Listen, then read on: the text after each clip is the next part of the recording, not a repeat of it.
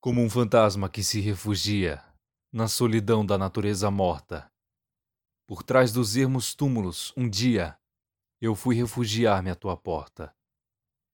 Fazia frio, e o frio que fazia não era esse que a carne nos contorta. Cortava assim como em carniçaria, o aço das facas incisivas corta. Mas tu não vieste ver minha desgraça.